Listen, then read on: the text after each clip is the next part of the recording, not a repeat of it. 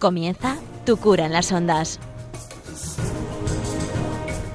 Con el padre Íñigo Ugalde.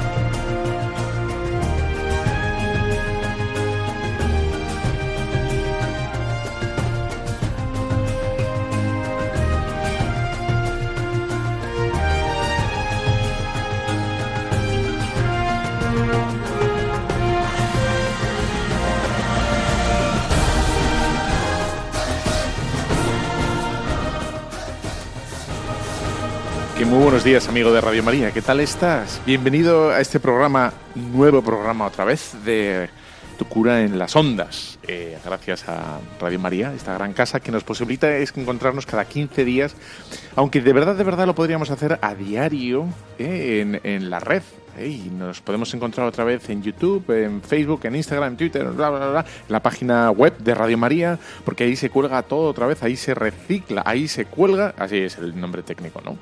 Y nos podemos escuchar otra vez, ¿no? O reenviar, o enviar, o mandar, o darle al like, o estas cosas. Bueno, pues hoy tengo mm, tres apartados. Uno, como no, tiene que ser el Espíritu Santo. Estamos ya en, ciernes con, con, esta gran vigilia del sábado y la venida, ¿no? Y la fiesta de Pentecostés, que la celebraremos el domingo.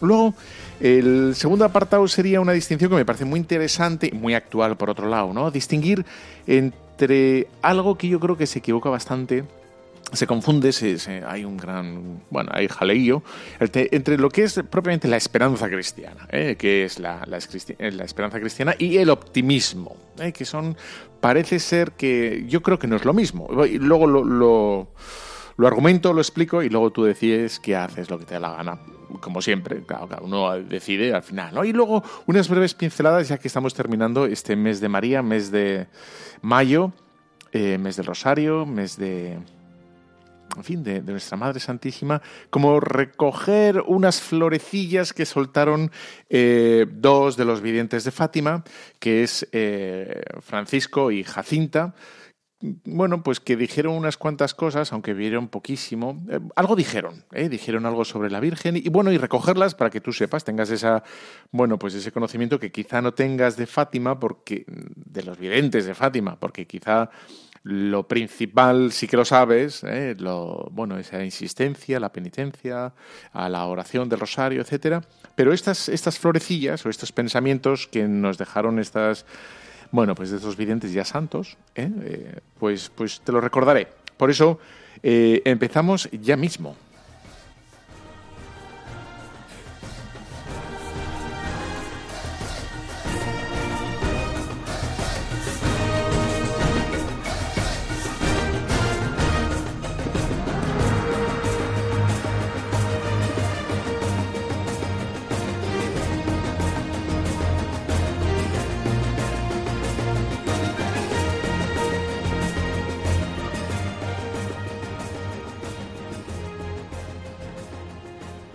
Pues aquí estamos de nuevo, claro que sí. Estamos en Radio María, Tu Cura en las Ondas, y estamos encantados, ¿verdad? Está un ratín en el que vamos a ver, este, en ese primer bloque, vamos a intentar ver qué es el Espíritu Santo, qué, es esto del Espíritu Santo, eh, Pentecostés, y, y lo primero que tendríamos que decir es, claro, o sea, o sea, sin, sin grandes, eh, digamos, investigaciones, sin grandes profundizaciones, sin grandes mm, ni pequeños ni nada, ¿eh?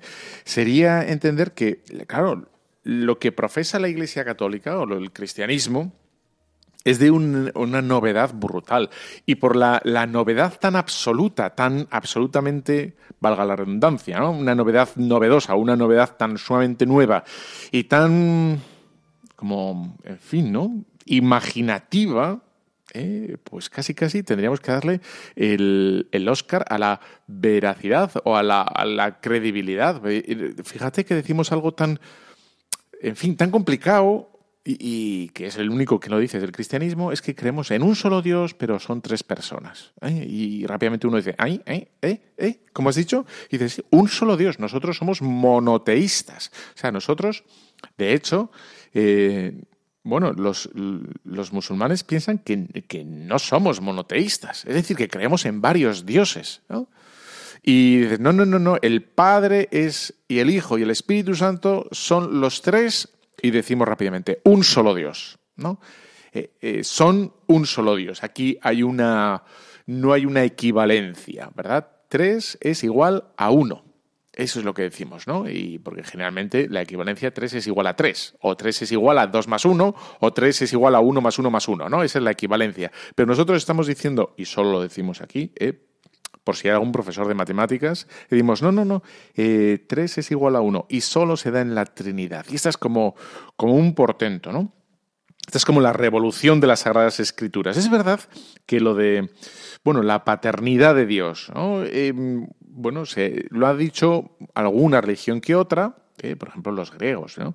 Eh, Zeus era el padre, el padre de los demás diosecillos, pero, pero es verdad que no lo hablaban en un sentido estricto, ¿no? Lo hablaban de un modo genérico, ¿no? Hablaban de Zeus y bueno, como origen, ¿no? Como fuente de todo, ¿no? Como, bueno, pues esa paternidad, pero que en absoluto se referían y ninguna otra religión se refiere a Dios, aunque utilice el nombre de Padre en sentido estricto, que eso es lo que decimos nosotros. ¿eh? Ya aparece en el Antiguo Testamento, en Isaías 64, Jeremías 2 o en Oseas 11, te voy a leer, venga, ya que he cogido las, eh, las citas, te las leo, porque, hombre, me ha costado un poquitín. Entonces dice en el Salmo 103, ¿eh? como el brandy, bueno, dice el 103, 13, eh, dice, cual la ternura de un padre para con sus hijos, así de tierno es Yahvé para con quien le temen. Que él sabe de qué estamos plasmados y se acuerda de que somos polvo. ¿no? Bueno, aún así, aunque como ves en el Salmo 103 ya se refiere, o aquí en Isaías 64, dice, pues bien, Yahvé, tú eres nuestro Padre nosotros la arcilla y tú nuestro alfarero. Todavía, aunque es verdad que está utilizando el título de padre, mm, no lo utilizan, los judíos no lo utilizan con, esa rotundidad que va a hacer Jesucristo, que va a escandalizar a los mismos eh, fariseos y sacerdotes, etcétera, y, que no, porque dirán, ¿no? Que se ha hecho igual al Padre, ¿no? Soy el Hijo, ¿no? Que lo veréis que sube entre las nubes y dices, no, no, no puede ser. Es decir, que lo entendían la paternidad, bueno, pues efectivamente es que de algún sitio tenemos que venir, ¿no? No, no podemos venir de, mm, bueno, iba a decir del macaco. El macacus, macacus ordinalius, pues de ahí no venimos, ¿no? Entonces, efectivamente, las religiones se elevan hasta ese principio y se remiten y se refieren a él, ¿no? Como Jeremías 2.27, que efectivamente dice, cual se avergüenza el ladrón cuando es sorprendido, Así se ha avergonzado la casa de Israel, ellos sus reyes, sus jefes, sus sacerdotes y sus profetas, los que dicen al madero, mi padre eres tú. Bueno, pues aquí, como ves, sí, claro que se están refiriendo a, Dios como Padre, que es un, modo de, acercarse a Dios, eh, pues muy específico, pero no, no, lo van a hacer ni lo hacen con, con la novedad y la radicalidad ¿eh? que hacemos, eh, con la que decimos nosotros. ¿no? Y es que eh, Jesucristo tenía la conciencia absolutamente clara de su filiación al Padre.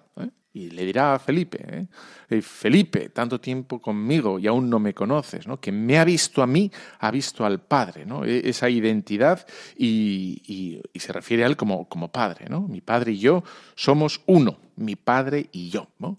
Y luego después de la, de la resurrección, el Señor dirá, voy a, a, vuestro Padre, a mi Padre. ¿Eh? Haciendo esa neta distinción que hay entre, entre la relación de Dios con nosotros y la relación de, Dios con, con Jesucristo, ¿eh? que es una... La relación de Jesucristo con Dios es natural, ¿eh? porque tiene la misma naturaleza. Y, la nuestra no, la nuestra, nosotros somos hijos adoptados. Somos hijos, no podemos ser hijos naturales, no tenemos la, naturaleza de Dios, pero somos adoptados por, por Dios, como realmente, como de verdad, como dijera San Pablo, de verdad que somos hijos de Dios, lo seremos en el bautismo, ¿no? Seremos rescatados del pecado, pero no solo rescatados, ¿no? sino que seremos elevados a una dignidad que jamás habríamos podido imaginar, ni por, ni por asomo, ¿no? Bueno, entonces, Dios no es entonces como un padre, ¿vale? No lo es, es padre. O sea, nosotros no le tratamos a Dios como padre. ¿Eh? sino que lo es. Por lo tanto, la novedad de, las Sagradas Escrituras es el, realmente que Dios es un Padre para nosotros. ¿eh? La novedad es que ese, ese, la segunda persona de la Santísima Trinidad se ha encarnado. Esa es otra novedad absoluta, que hace falta fe. O sea, para, para creer que venimos de algún sitio, que alguien ha tenido que crear esto, no hace falta. Es, es pura lógica. Es, es la lógica de decir, mira, esto tiene que venir de algún sitio, ¿no? Eh, si uno se encuentra un, regalo encima de la cama en, Día de Reyes, pues alguien lo ha tenido que dejar, ¿no? Pues Melchor, Gaspar o Baltasar, uno de los tres, ¿no? Porque Papá Noel no existe. Entonces ha sido uno de los tres, vale. Entonces, con la creación, digamos, alzarse hasta Dios, pues no hace falta fe. Pero el tratar a Dios a ese principio como Padre o afirmar eh, que Jesucristo es el Hijo de Dios vivo, como lo dijo San Pedro, esa confesión, eso sí que hace falta fe, ¿no? Porque ha sido, ha sido revelado, ¿no? Y, y lo dirá San Juan, ¿no? Para que creáis que Jesús es el Cristo, el Hijo de Dios, y para que creyendo tengáis vida eterna, para que creáis que Jesús es el Cristo, el Hijo de Dios. Aquí, como ves, damos otra, otro salto y, y, efectivamente decimos, no, no, Jesucristo no es solo un Mm, ser humano más, ¿eh? sino estamos afirmando que es el Hijo de Dios, pero consubstancial. Y de hecho, en el credo es lo que afirmamos, ¿no? Jesucristo, el unigénito, o sea, eh, que desciende, desciende directamente del Padre, es, es, que es uno, ¿no? Desciende en el sentido no de, de que es, eh, bueno, es engendrado, pero no es creado. ¿vale? Eso sí, nacido del Padre, nació antes de todos los siglos, y es luz de luz, Dios verdadero de Dios verdadero, engendrado, no creado, ¿no? De la misma naturaleza que el Padre. Procede, procede del Padre, ¿eh? pero eternamente, procede eternamente. No. Pero tampoco hay... Esto lo de las palabras son, son complicadas, ¿eh? porque luego tiene que corregir una a la otra, porque el proceder a nosotros nos, nos nos da una, una, sensación de cronología, ¿verdad? Pues si una cosa procede de otra, pues parece ser que, que primero viene una y luego tiene que... Nos puede parecer que el hijo eh, ha habido un momento, en algún momento, que no, ha existido, porque procede del Padre, pero no, no es eternamente procede, ¿no? Bueno, y, y, tenemos que dar otro salto en esta originalidad absoluta y que tendríamos, tenemos, tengo la intención de explicar un poquito someramente ¿no? que, cuál es esta nueva novedad, esta tercera novedad de las Sagradas Escrituras, que es eh, el, Espíritu Santo, que es esa, esa, originalidad, esa tercera originalidad de las Sagradas Escrituras que, en la cual nosotros afirmamos ¿no? que es, es Dios también, ¿no? Es, es Dios. No, no hablamos del Espíritu Santo como el alma de Jesucristo, ¿eh? como decimos de, nosotros, ¿no? Tu espíritu o, tu inspiración que, se identifica con, nosotros, y, pero en el fondo eh, no es algo que, que tengas eh, subsistencia en sí mismo, ¿no? sino que depende de nosotros. ¿no? Pues, nosotros afirmamos del Espíritu Santo eh, que es la tercera persona de la Santísima Trinidad, que no es el alma de Jesucristo ni, ni inspiración de Jesucristo, sino que, que es la tercera persona, tercera persona de, de, la Santísima Trinidad. En las Sagradas Escrituras eh, es llamado el Espíritu de Yahvé, el Espíritu de Dios, el Espíritu de Jesucristo, eh, es llamado así, pero no es que sea, digamos, como el alma nuestra, insisto, no, en absoluto. De hecho, eh, parece, parece que Cristo nos lo presenta o nos lo introduce, ¿no? Espíritu Santo, aquí, Íñigo, Íñigo, Espíritu Santo, y, es Jesucristo quien nos, nos dice cómo funciona el Espíritu Santo. Y es al revés, es el Espíritu Santo quien nos posibilita creer a Jesucristo. Es decir, que si creemos en Jesucristo, ¿eh? es porque el Espíritu Santo ya trabaja en nosotros. ¿eh? Está ya presente en nosotros. Dice en Juan 14, 26, ¿no? Dice, os he hablado de todo esto ¿eh? estando con vosotros. Pero el Paráclito, el Espíritu Santo que el Padre enviará en mi nombre, Él os enseñará todo y os lo recordará todo y todo lo que os he dicho. Esto es en la última cena. Dice, por lo tanto, el Paráclito vendrá, eh, lo enviará el Padre y vendrá sobre vosotros, os enseñará todo y os recordará todo. Es decir, que si nosotros nos acordamos, ahora decimos la Iglesia, ¿no? Si recuerda la Iglesia todo, si, si vive de todo eso la Iglesia, es porque, porque está el Espíritu Santo operante. Cuando tú te pones de rodillas y, y rezas de verdad, cuando tú de verdad haces la señal de la cruz intentando entrar en presencia de Dios, cuando tú en verdad, em, bueno, rezas un Padre Nuestro, acudes a la Eucaristía, e, etc., etc., lo que quieras, ¿no? Perdonas a un amigo, intentas mejorar, hacer un acto de contrición, etc. Es que está trabajando el Espíritu Santo en ti, es el, que, te, el que te sopla, el que te sopla en el alma, el, el, que aviva, ¿no? Los rescoldos o las llamas, lo que tengas, cada uno que, lo que quiera, ¿no? Dice en Mateo 28, 19 eh, dice Jesucristo. Ir por todo el mundo bautizándolos en el nombre del Padre, del Hijo y del Espíritu Santo. Y aquí se revela claramente eh, que, es, que es igual al Padre y al Hijo y que es una persona. O, por lo menos, si no, porque hay algunos que no les gusta la palabra persona, pero tendrían que dar otra palabra, ¿vale? Eh, pero bueno, aún así, cuando dice en el nombre de, ¿eh? cuando dice, digamos, la autoridad por la que vamos a hacer esto, por la que vamos a bautizar a todos, enseñándoles, ¿eh? es eh, bajo la autoridad de Dios Padre, de Dios Padre, de Dios Hijo y, de Dios Espíritu Santo. Es decir, que Jesucristo cuando nos enseña a bautizar y nos pide que tenemos que ir a bautizar, ¿no? Dice, pone el rango de importancia es los tres igual en el mismo nombre, en el nombre de, ¿eh? del Padre, del Hijo y del Espíritu Santo. ¿no? Entonces, ¿qué, ¿qué, es eso de tres personas, un solo Dios? Buah, en fin, en fin, jaleo grande, ¿no? Eso es complicado, sí, porque, claro, persona, cuando hablamos de persona, eh, ya rápidamente uno está pensando en sí mismo, ¿verdad? Y decía, para que veas, ¿no? Eh, San Agustín, a ver, espera un momento que tengo aquí la cita, decía así San Agustín, ¿no? Eh, intentaba como sí utilizar, tienes que utilizar algo para referirte a, Dios Padre, a Dios Hijo y a Espíritu Santo, ¿no? Porque son tres algos, vamos a decir, ¿no? Tres algos distintos, pero a la vez iguales, ¿no?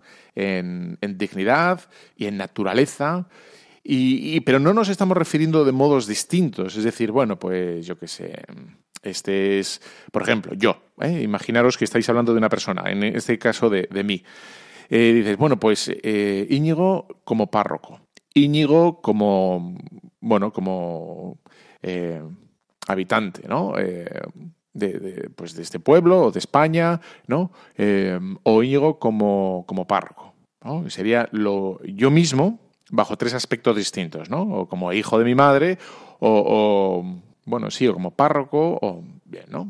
Dice, no, no, no, no, no, no. Aquí cuando hablamos de Padre, Hijo y Espíritu Santo, no nos estamos acercando a Dios eh, bajo tres aspectos distintos. ¿eh? Como creador, bueno, Dios como ha creado todo le llamamos Padre, Dios que el que, se ha encarnado eh, le llamamos el Redentor, y, pero sería exactamente lo mismo, lo que pasa es que está ejercitando, ejerciendo actividades distintas, entonces nos referimos a él con bajo las actividades que, hace ¿no? en nosotros. No, no, no, no, no, no. Decimos que realmente son tres algos distintos.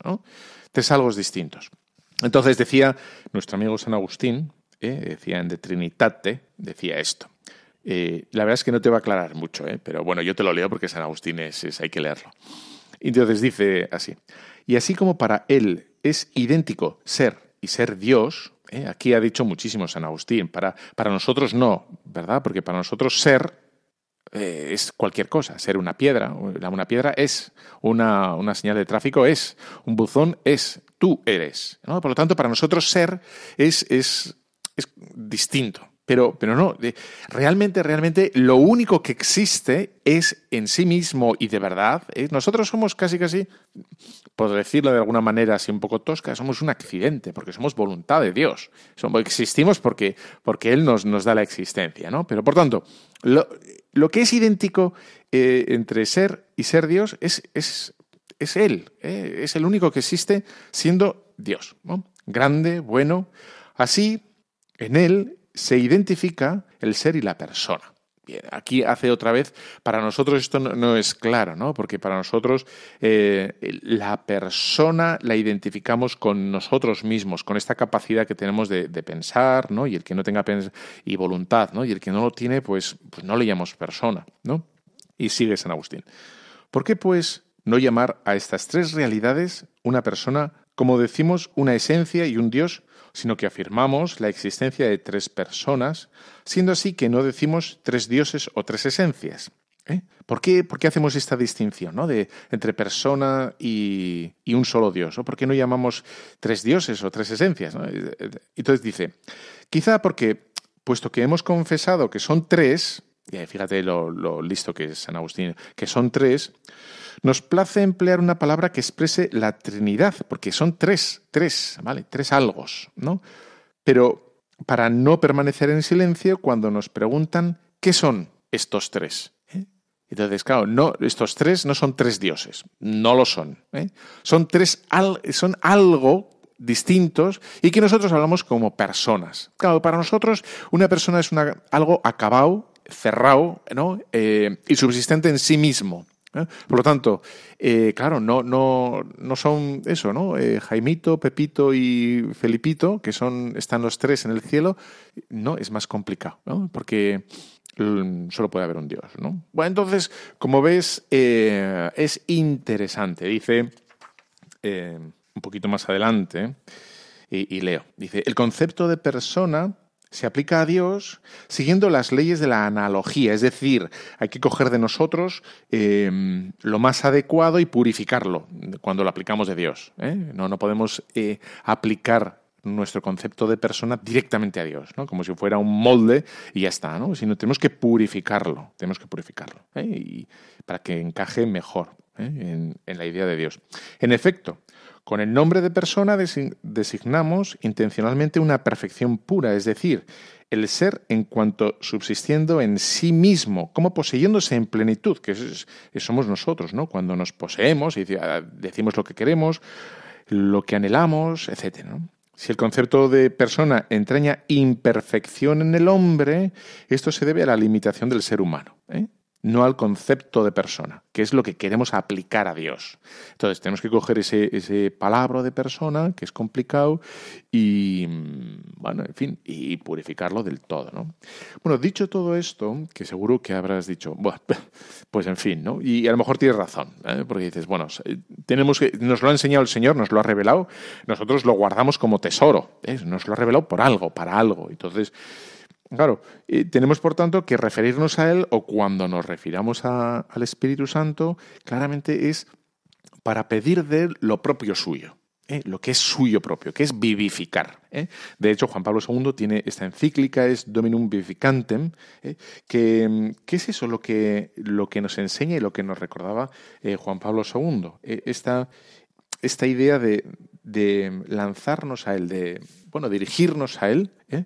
Eh, con la idea de, que resurja algo en nosotros, ¿no? de, que tome vida y, renazca algo en nosotros. dice tal que sí. La partida de Cristo a través de la cruz tiene la fuerza de la redención. Y esto significa también una nueva presencia del Espíritu de Dios en la creación, el nuevo inicio de la comunicación de Dios al hombre por el Espíritu Santo. A costa de la luz de la cruz redentora y por la fuerza de todo, el misterio pascual de Jesucristo, el Espíritu Santo, viene para quedarse desde el día de Pentecostés con los apóstoles, para estar con la Iglesia y en la Iglesia y por medio de ella en el mundo. Y este modo se realizará definitivamente aquel nuevo inicio de la comunicación de Dios uno y trino en el Espíritu Santo por obra de Jesucristo, Redentor del hombre y del mundo. Bueno, pues como ves, se nos regala y esa presencia está en, el mundo a través de la Iglesia y por eso supongo que te habrás dado cuenta que nosotros cuando rezamos el credo, cuando decimos, ¿no? Creo en el Espíritu Santo, decimos inmediatamente después, ¿no? Y creemos a la Iglesia también, creemos a la Iglesia porque está, está unido. ¿eh? Creer a la Iglesia es porque el Espíritu Santo está en nosotros y, nos posibilita creer, ¿no? Y, el Espíritu Santo es el que el que actualiza y posibilita la consagración, la absolución, etcétera, etcétera. Queda muy bien todo esto muy bien expresado en Ezequiel 37, que, es, bueno, te lo leo, y, es exactamente lo que hace eh, el Espíritu Santo. Dice así en Ezequiel 37, la mano del Señor vino sobre mí y me sacó en el Espíritu del Señor y me puso en medio de la vega, que estaba llena de huesos. Me hizo pasar entre ellos y dar vueltas alrededor, y vi que eran muchos sobre la superficie de la vega y estaban completamente secos. Y me dijo, Hijo del hombre, ¿podrán vivir estos huesos? Contesté, Señor Dios, tú lo sabes. Me dijo, profetiza sobre los huesos y diles, huesos secos, escuchad la palabra del Señor. Esto dice el Señor Dios a estos huesos. Voy a infundir en vosotros el espíritu y viviréis. Pondré sobre vosotros nervios. Haré crecer carne sobre vosotros. Os recubriré de piel. Infundiré en vosotros el espíritu y viviréis. Y sabréis que yo soy el Señor y profeticé como me había sido mandado. Y la voz de mi profecía hubo un rumor y luego un gran temblor, y los huesos se juntaron unos con otros. Parece una película de miedo esto, ¿verdad? Eso parece el... Ahora podríamos poner luego la canción de thriller, es verdad. Pero bueno, miré y vi que había nervios sobre ellos y que les crecía carne y se recubrían de piel, pero no había espíritu en ellos. Y me dijo, profetiza sobre el espíritu, profetiza, hijo. Y dije, esto dice el, Señor Dios. Ve en espíritu desde los cuatro vientos y alienta sobre estos muertos para que vuelvan a vivir. Bueno, pues esto es lo que hace precisamente el Espíritu Santo en nosotros, ¿no? Vivificar. Pero no, no solo la, la vida biológica, ¿no? Que es lo que ahora quizá la gente está más aferrada y cuando reza es lo único que pide es que se prolongue esta vida, ¿no?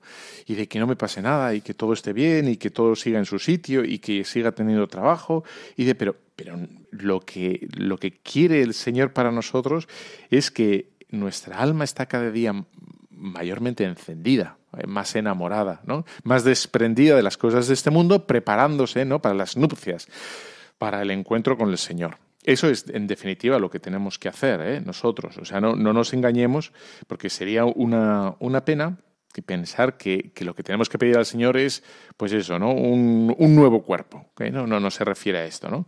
Sino se está refiriendo a cómo los huesos, que son hacen referencia directa ¿no? a la muerte ¿eh? y por lo tanto a la no esperanza, el todo se ha acabado, dice, ¿no? La fuerza que tiene el profetizar con, las palabras de Dios, ¿no? De tal manera que eso de la cual estaba todo desconjuntado y estaba descuajeringado y estaba, bueno, sin, sin visos de, futuro, dices, recobra vida, ¿no? Y ahí, ahí está la, maravilla. Y eso es lo que pedimos en, en la secuencia de Pentecostés, ¿verdad?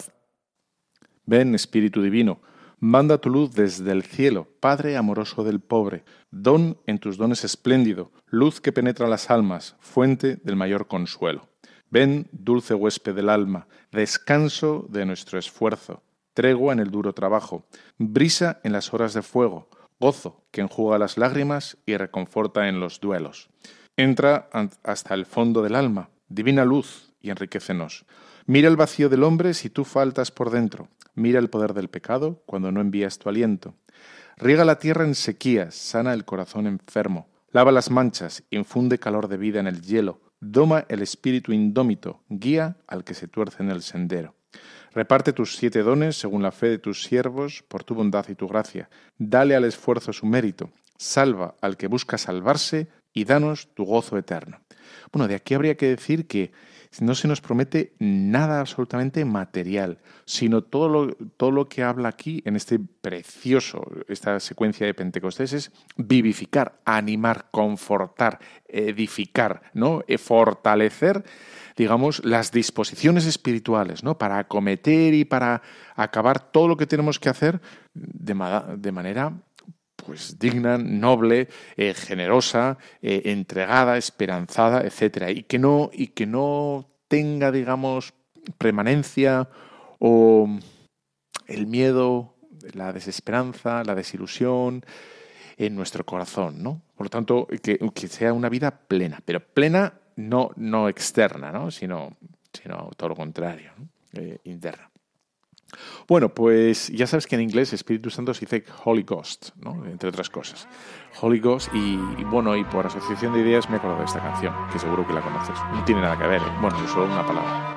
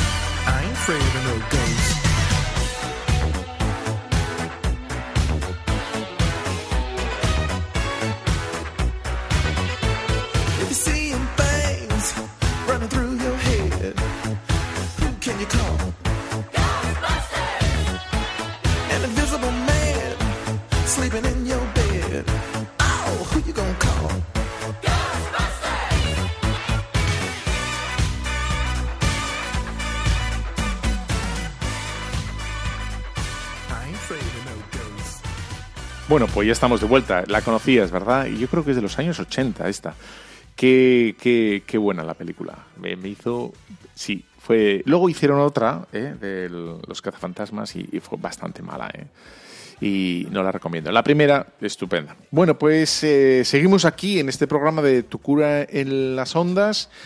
Eh, gracias a Radio María, que estamos, bueno, Radio María está a tope, o sea, Radio María tienes las 24 horas, los 7 días de los 30 o 31 días del mes, todos los días del año, todas las, forever and ever, hasta que vuelva el Señor, estará Radio María, o sea que, y, vosotros estáis ahí y nos hacéis posibles, gracias a Dios, que nosotros estemos aquí, qué bonito, ¿no? Aquí, allí, tú aquí, tú allá, cada uno y Dios en, en la de todos, ¿no? Pues aquí se cumple también, tú aquí, tú allá, y el Señor, pues estupendamente nos ayuda y luego, bueno, ya sabes, cada 15 días tu cura en las ondas y lo puedes encontrar por ahí flotando en la nube o en la red, la tu cura en la red, en YouTube, en Instagram, Facebook, bla, bla, bla, bla, bla, bla. Bueno, el segundo bloque he intentado hacer como una, una especie de resumen resumoso eh, del Espíritu Santo y cuál es el, sentido, ¿no? Y, ya he querido, bueno, lo he dicho, ¿no? Si, si rezas el Padre Nuestro, con fe, es que el Espíritu Santo está trabajando en ti, ¿no? Está ahí exactamente como el Danacol, que está trabajando en ti. ¿no?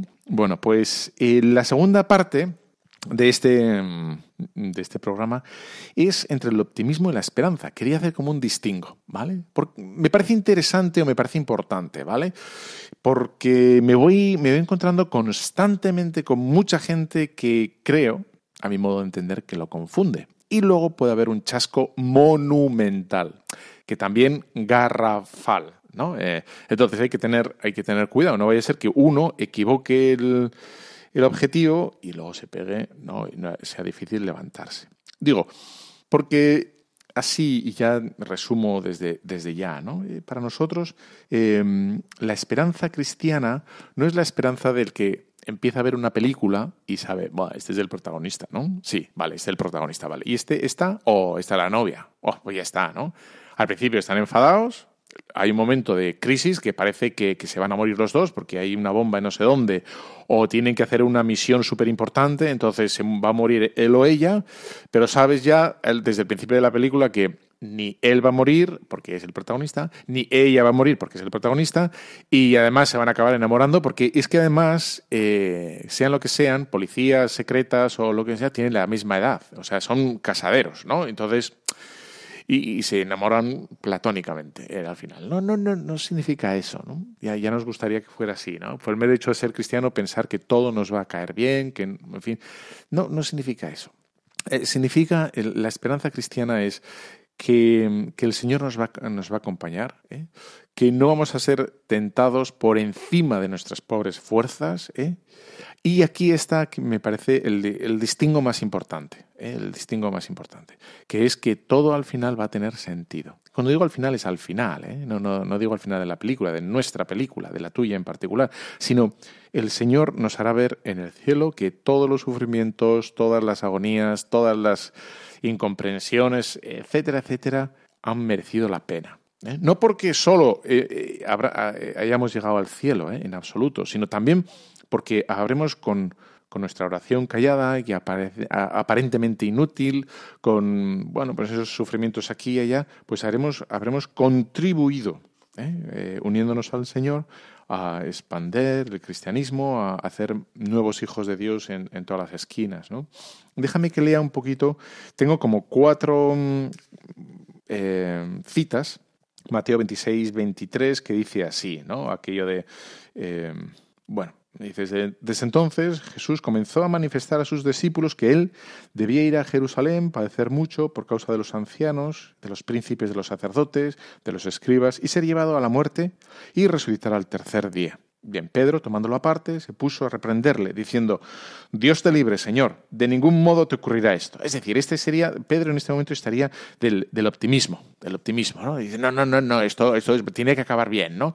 Un bien que, se identifica con el del bienestar, con el de que no vamos a sufrir y a ti no te va a pasar nada malo. Y, ya sabes esas palabras tan duras del Señor. Dice Jesús, se volvió hacia Pedro y le dijo, apártate de mí, Satanás. ¿No? dices, bueno, es que, eh, bueno, habrá cruz en nuestra vida. Y, ese es el tema, ¿no? No escandalizarnos porque nos toque la cruz más o menos aquí o allá. Y eso es lo que me parece como importante. Tengo otras dos citas bueno, tengo tres. Dice Juan 12, 23. Dice así. Señor, queremos ver a Jesús.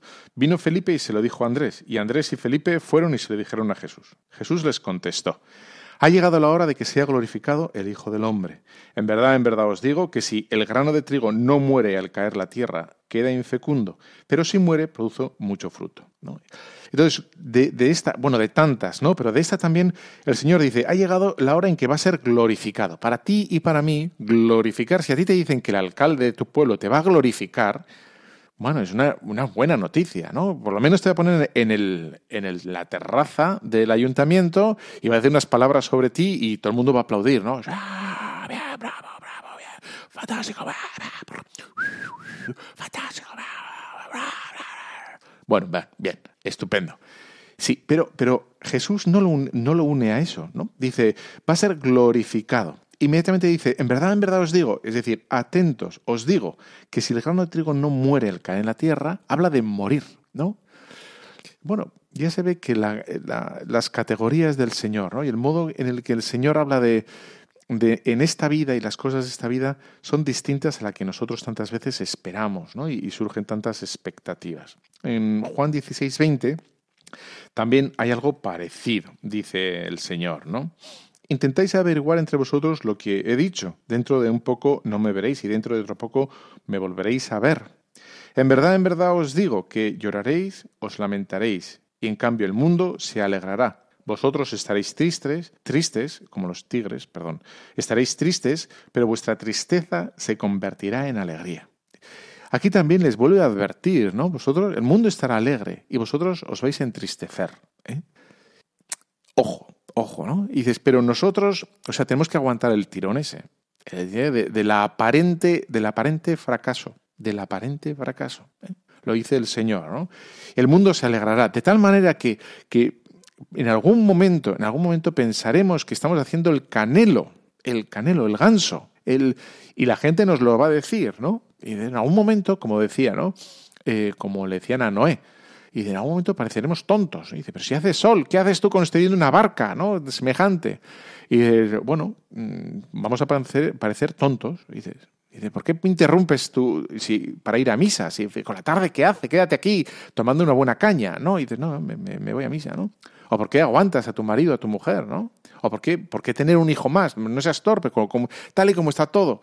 O ¿O por qué te enredas en esa asociación? ¿O por qué vas a Cáritas? ¿O por qué pierdes de tu tiempo a ayudar a, estas personas? O, tantas cosas. ¿Y por qué, por qué te complicas? ¿no? Si no vas a arreglar nada. Y dices, bueno, pues bueno, el mundo reirá, nosotros parece que estamos las de perder, pero no. ¿no? vamos, para que se vea así, yo creo que en las bienaventuranzas se ve claramente esa contraposición ¿no? entre la, la aparente, digamos, el aparente fracaso ahora con el triunfo. ¿no? dices, bienaventurados los pobres ahora en espíritu, ¿no? porque de, ellos es el reino de Dios. Los que lloran, los mansos, ¿no? ahora, ahora está, lo, que, lo que se lleva es ser duro ¿no? y rudo. Bienaventurados los que ahora tienen hambre, los, los misericordiosos, los que ahora son limpios de corazón, ¿no? los que padecen persecución ahora. Bueno, el Señor está hablando de de un aparente fracaso aquí, pero inmediatamente en todos ellos habla a futuro vamos, es unas promesas gigantescas, pues que, porque verán a, Dios, porque se llamarán hijos de Dios, porque alcanzarán la misericordia, porque van a quedar saciados, porque van a heredar la tierra, ¿no? Porque van a ser consolados. De tal manera que sí, hay un, un maltrecho, hay un mal rato, ¿no? Y, a lo mejor ese mal rato, insisto, es apurar el cáliz hasta el final, ¿eh? que no es sin más, cuando me refiero a un mal rato, a lo mejor, no, no digo que tiene que ser así en todos, ni muchísimo menos, ¿no? Pero ese mal rato, eh, trago, eh, a lo mejor es, es, aquí constantemente, ¿no? Y no vemos aquí en la tierra salir el sol, a lo mejor, ¿eh? Ojo, ojo. El Señor ha dicho al principio, para que no me digan nada, que, que no dejará eh, que seamos tentados por encima de nuestras fuerzas, ¿no? Y nos asistirá absolutamente siempre. Tal cual. Y de hecho, eh, se nos dice, ¿no? En el juicio final, el Señor pondrá eh, a unos a la derecha, a otros a la izquierda, y, dirá, ¿no? dice, porque tuve hambre y me disteis de comer, os encargasteis de mí, porque era peregrino, me acogisteis, porque estaba desnudo, me vestisteis. Es decir, que, que aquí nos, nos ocupamos y nos preocupamos aquí de, sí, de, cosas que aparentemente son un fracaso, de que no tienen sentido, de que es un, es un jaleo, ¿no? Y dices, bueno, pues ahí está. Sin embargo, em, el cristianismo eh, tiene la virtud de la esperanza, que es eh, con cierta fuerza, eh, esperar confiados. Esperar significa mantenerse en una situación, ¿no? Y hay que hacerse, hay que pedir al cielo esa esperanza, que la tenemos, ¿no? Pero hay que ejercitar esa virtud, ¿eh? que, esperamos alcanzarla, ese bien, que es un bien arduo, es un bien que, no es fácil de mantenerlo, en el cielo. Entonces, se nos, nosotros esperamos alcanzar una plenitud, no aquí, aquí está el tema, no, no aquí, sino en el cielo, una, una plenitud natural, una plenitud sobrenatural. Bueno, y todo esto viene por el, el distingo que quiere hacer, ¿no? De tanta gente que dice, bueno, pero ¿cómo puede ser? Bueno, es que estabas tu esperanza no era una esperanza teologal, no era una, esperanza cristiana, era como la de los políticos, ¿eh? que, te, que, te, prometen cosas y están todo el rato prometiendo cosas que te van a pagar, que te van a hacer, que vas a poder ir a la playa, que vas a poder... No, eso es, eso es lo de aquí. Y nosotros, que está bien, su trabajo es ese, ¿eh? el de los políticos, y que lo hagan bien. Pero fuera de eso, nosotros no podemos estar esperando en sus promesas tan materiales, tan tal aquí y ahora, ¿no? Porque nosotros eh, lo que esperamos no es tanto el aquí y ahora, sino la plenitud que sabemos será después, ¿no?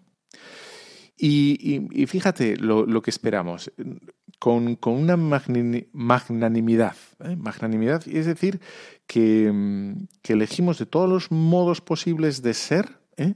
elegimos el mayor, que es vivir la caridad con la mayor plenitud posible, vivir la, esperanza eh, con, el, con, la mayor de las la fuerza posible. Eh, bueno, y cada una de las virtudes, ¿no? Lo intentamos ejercitar de manera máxima, cada uno según sus posibilidades. No como hace Santo Tomás, o como hace Fulanito, como hace San Pedro, o como hace la Virgen María, porque cada uno somos distintos, pero cada uno esa magnanimidad personal, que significa elegir siempre eh, lo mayor, lo más puro, lo más noble, lo más alto, eh, lo que más dignifica, ¿no? Eh, la discreción, bueno, el pasar por alto, el volver a intentarlo, etcétera, etcétera. Y que a la vez que esto, esto parece que no se casa y que no tiene nada que ver y parece, vas a decir, el cura se ha despistado, no se ha traspapelado. Está fundamentado en la humildad, ¿no? En la humildad de que nosotros todo esto en nuestra propia vida no lo comprobamos, no lo vemos, es más, muchas veces quizá nos puede llegar la tentación de la desesperanza. Es decir, bueno, esto, esto no, no, se da en mi vida, o sea, no, no lo consigo, no, no consigo dar el do de pecho, ¿no? Y, y, la humildad consiste, por tanto, no tanto en apoyarnos en nuestras propias fuerzas, en nuestras solas fuerzas, sino en la promesa del Señor, en la palabra del Señor. Y porque tú lo has dicho, Señor, yo me lo creo, yo lo trabajo. Eso es, esa es la maravilla. Y, dice San Pablo en la carta en, Romanos 8:24, ¿no? Y en la esperanza hemos sido salvados. O sea, la salvación que nos promete el Señor, que nos ha prometido, es, eh, es parte ya de, nuestra salvación, esa promesa. Es una promesa de que vamos a llegar, de que vamos a estar y que juntos eternamente, ¿no?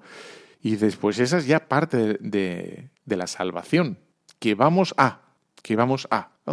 No es que solo, que también, ¿eh? eh pedid y se os dará, ¿eh? que, lo dice el Señor, sino parte de la salvación es que lo vamos a conseguir absolutamente todo después, ¿no? Aquí pedid y se os dará, bueno, y, y pedimos con, con esperanza, ¿no? Por lo tanto, eh, todo esto necesita de esas virtudes interiores, de examinar, de, no dormirnos en los laureles, no, laureles. Ah, los laureles. En fin. Bueno, y, necesita de cierta quietud, la, esperanza, ¿no? De, recogimiento, porque es una espera atenta, ¿no? Es una espera de reconocer, de detectar el Señor en nuestra vida, ¿no? De qué es lo que quiere de, no dejarnos seducir por las cosas de este mundo, que son buenas y las tenemos que utilizar, y las tenemos que todas, podemos utilizar absolutamente todo, pero siempre que nos sirvan para llegar a, las promesas, ¿no? En fin. Eh, bueno, pues hacemos otra, la última pausa. ¿eh? eh te dejo con, esta canción, eh, que es bien bonita, y, volvemos ya. Y volvemos de la mano de los pastorinos de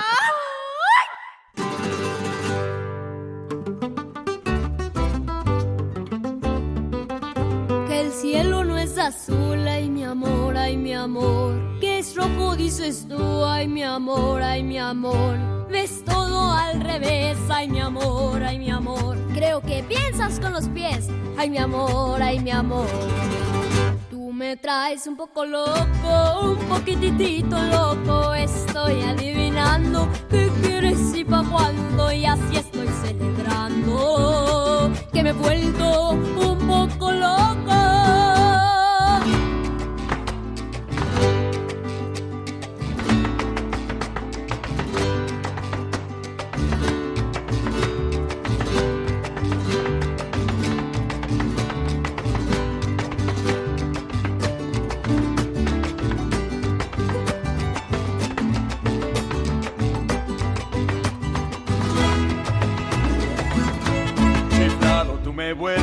Eso está un poco loco, tu mente que despega. Tú siempre con ideas, con, mi cabeza juegas. Todo es un poco loco.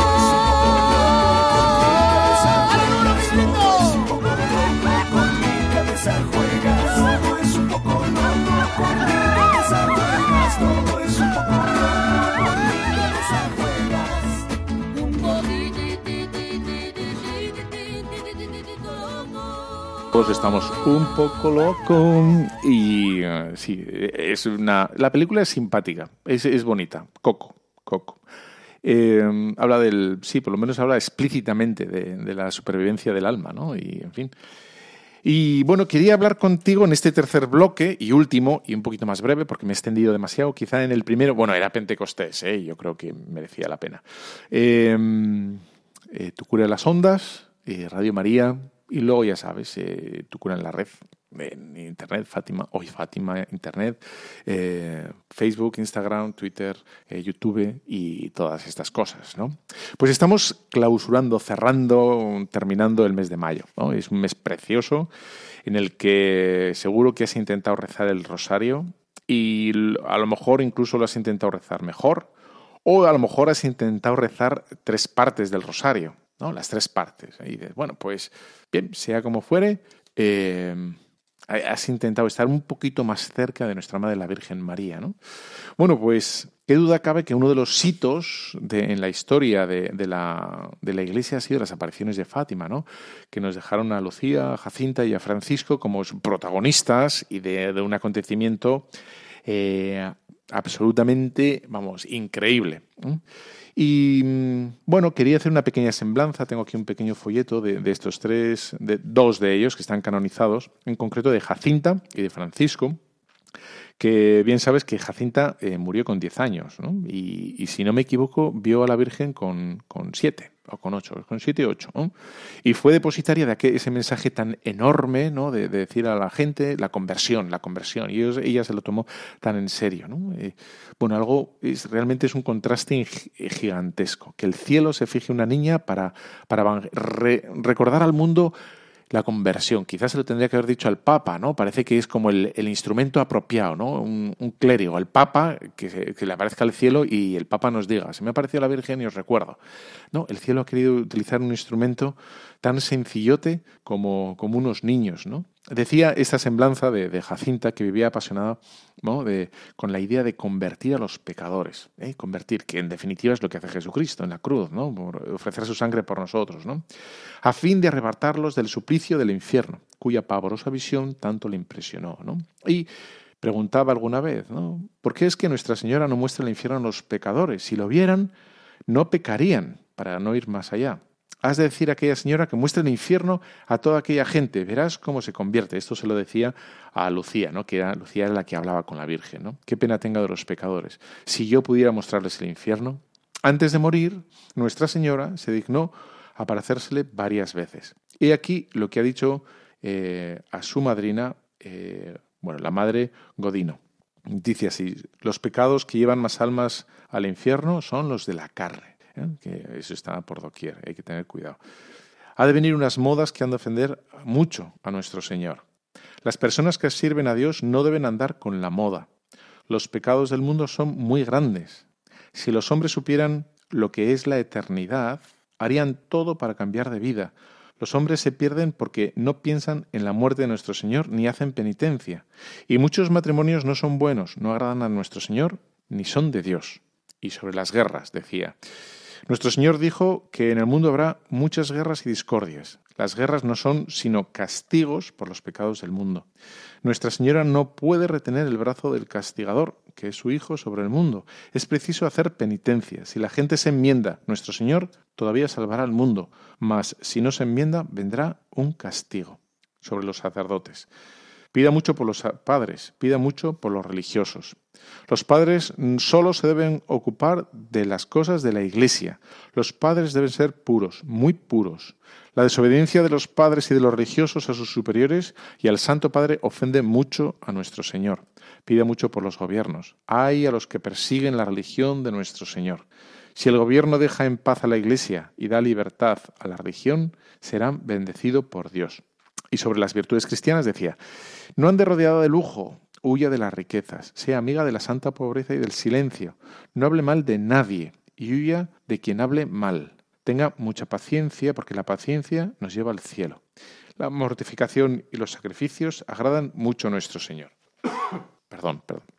Bueno, y de, y de Francisco, eh, que está aquí, decía, bueno, nació en el 8 y murió con 11 años. Dice, las palabras del ángel en su tercera aparición, consolada a vuestro Dios, hicieron una profunda impresión en el alma del pequeño pastorcito. En cuanto a Jacinta, parecía preocupada por el único pensamiento de convertir a los pecadores y preservar las almas del infierno, él trataba solamente de pensar en consolar a nuestro Señor y a la Virgen. Dominado por el sentimiento de presencia de Dios, recibió en la luz que María comunicó a los videntes en las apariciones y discurría. Estábamos ardiendo en aquella luz que es Dios y no quemaba. ¿Cómo es Dios? Eso no lo podemos decir, pero qué pena que Él esté tan triste. Si yo pudiera consolarlo. En la enfermedad confió a su prima. Nuestro Señor aún está triste. Tengo tanta pena de que Él esté así. Le ofrezco cuantos sacrificios puedo. La víspera de morir se confesó, comulgó con los más, santos sentimientos. Después de cinco meses de casi continuo sufrimiento, el 4 de abril del 19, primer viernes de mes a las 10 de la mañana, murió santamente consolando a Jesús. Bueno, pues yo que me parece que es un modo precioso de terminar. Pues te dejo hasta dentro de 15 días y te dejo con la bendición de Dios Todopoderoso, Padre, Hijo y Espíritu Santo, descienda sobre cada uno de los oyentes de Radio María. Amén. Un fuerte abrazo.